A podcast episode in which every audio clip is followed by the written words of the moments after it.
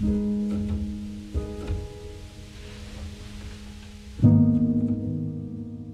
Moon and Sixpence, Volume 19.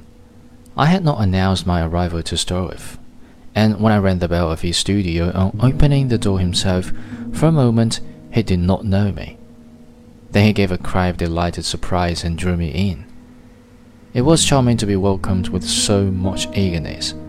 His wife was seated near the stove at her sewing, and she rose as I came in.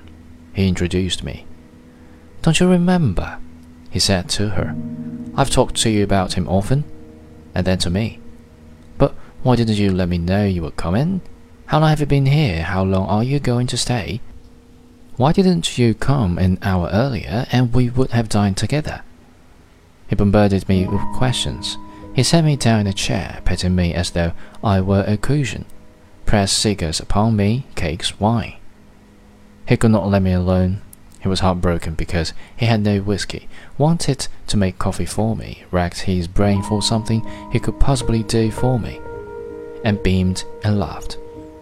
And in the exuberance of his delight, sweated at every pore.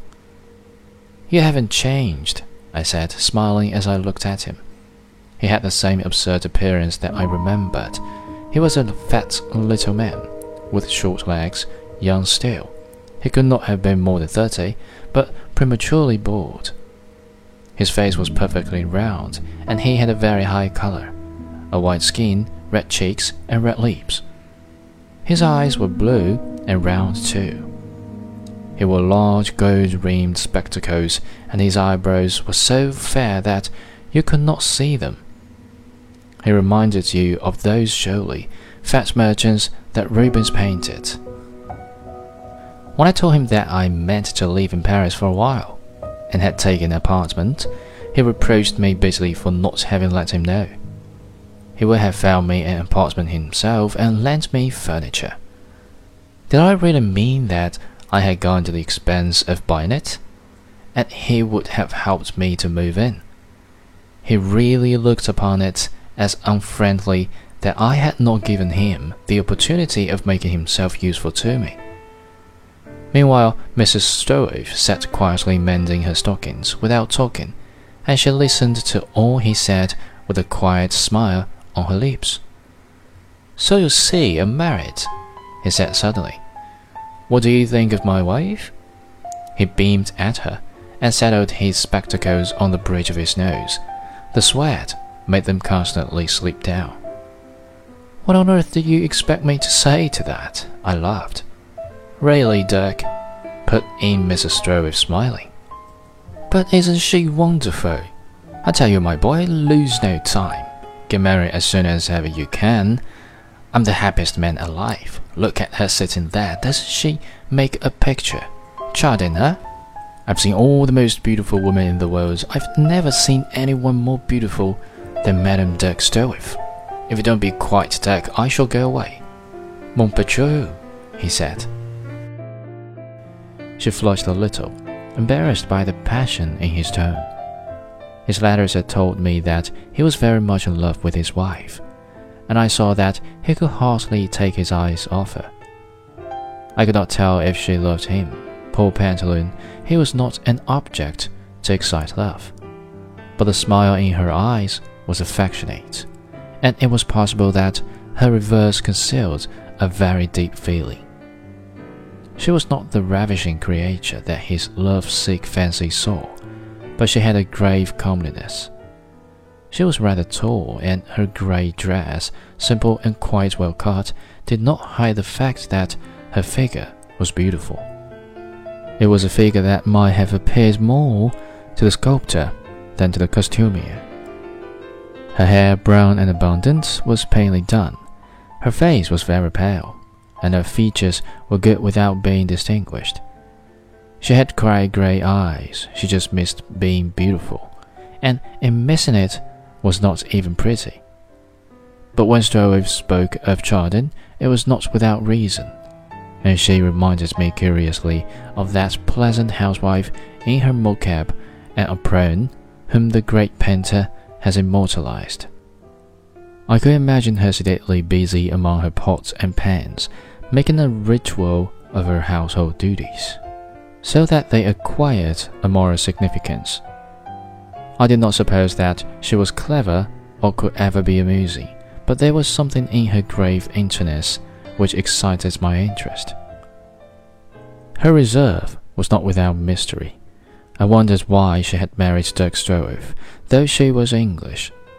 I could not exactly place her, and it was not obvious from what rank in society she sprang, what had been her upbringing, or how she had lived before her marriage. She was very silent, but when she spoke it was with a pleasant voice, and her manners were natural. I asked Stroeve if he was working. Working? I'm painting better than I've ever painted before. We sat in the studio, and he waved his hand to an unfinished picture on an easel. I gave a little start. He was painting a group of Italian peasants in the costume of the Campagna, lounging on the steps of a Roman church. Is that what you're doing now? I asked it. Yes, I can get my models here just as well as in Rome. Don't you think it's very beautiful? said Mrs. Stroeve. This foolish wife of mine thinks I'm a great artist, said he. His apologetic laugh did not disguise the pleasure that he felt. His eyes lingered on his picture.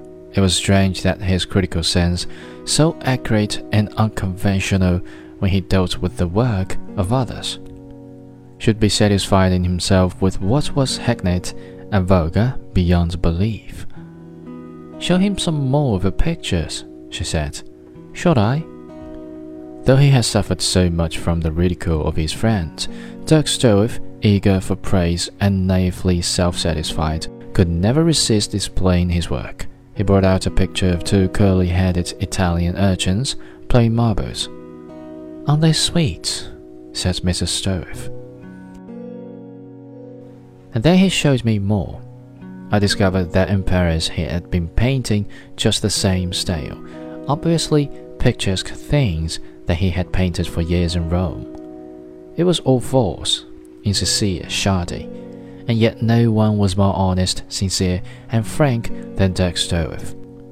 Who could resolve the contradiction? I do not know what put it into my head to ask. I say, have you by any chance run across a painter called Charles Strickland? You don't mean to say you know him, cried Stroeve. Beast, said his wife. Stroeve laughed. But poor Cherie. He went over to her and kissed both her hands. She doesn't like him. How strange that you should know Strickland. I don't like bad manners, said Mrs. Stroeve. Dirk, loving still, turned to me to explain. You see, I asked him to come here one day and look at my pictures. Well, he came, and I showed him everything I had. Stroeve hesitated a moment with embarrassment. I do not know why he had begun the story against himself. He felt an awkwardness at finishing it. He looked at, at my pictures, and he didn't say anything. I thought he was reserving his judgment till the end, and at last I said, There, that's the lot. He said, I came to ask you to lend me 20 francs.